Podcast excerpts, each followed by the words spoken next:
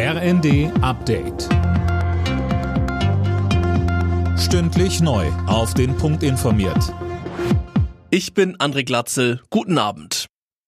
Bundeskanzler Scholz hat beim EU-Gipfel in Prag das 200 Milliarden Entlastungspaket der Bundesregierung verteidigt. Wir bewegen uns im Rahmen dessen, was auch andere in Europa machen, so Scholz. Die EU verfügt über eine große finanzielle Kraft, um die Krise zu bewältigen, sagte er. Unter anderem stehen aus dem Next Generation Programm noch 600 Milliarden Euro bereit.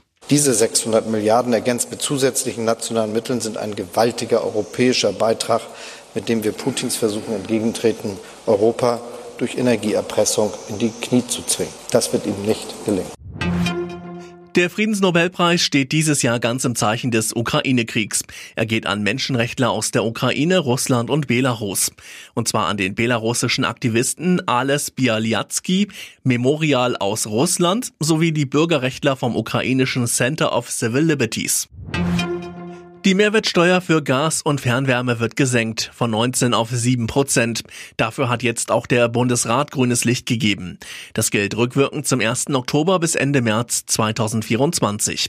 In der Debatte vorher im Bundesrat machte Mecklenburg-Vorpommerns Ministerpräsidentin Schwesig klar, dass schnell weitere Maßnahmen kommen müssen, um die Auswirkungen der Energiekrise abzufedern.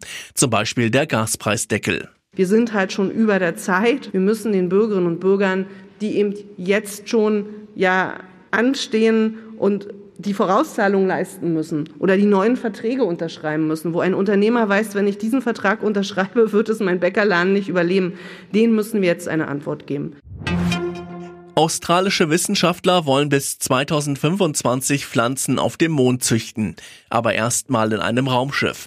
Das soll ein allererster Schritt sein, um irgendwann auf dem Mond Nahrungsmittel produzieren zu können. Alle Nachrichten auf rnd.de